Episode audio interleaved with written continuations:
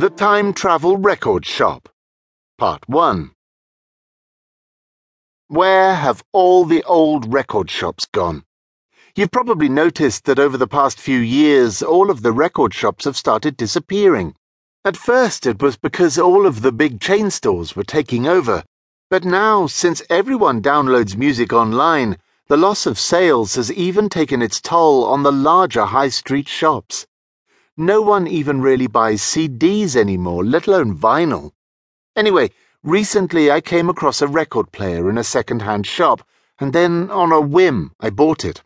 When I got home, I realized that it was a complete impulse buy, because I didn't even have any records to play on it. Of course, the record player just sat in the corner of the room, unused and gathering dust. Whenever my children asked me why I didn't just throw it out, I just said that it made me feel nostalgic and that I liked having it even if I never used it. The Time Travel Record Shop, Part 1 Phrases To take over.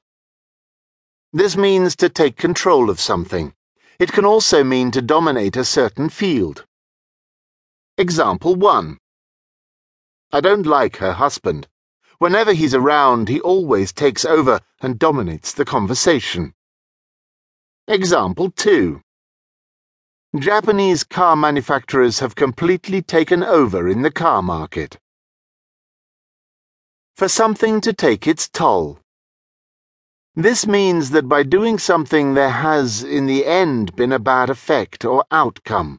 So, for example, if you drink a lot of alcohol, at first it will be okay, but after a while it will take its toll on your liver. Example Years of being a workaholic and never seeing his family have finally taken its toll, and his wife decided to divorce him. Let alone. This phrase is very difficult to use. It means that A is negative, so B would be really negative.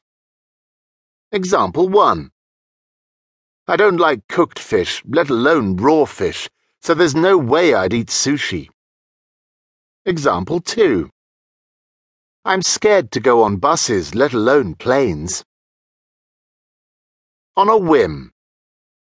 To do something without really thinking about it beforehand.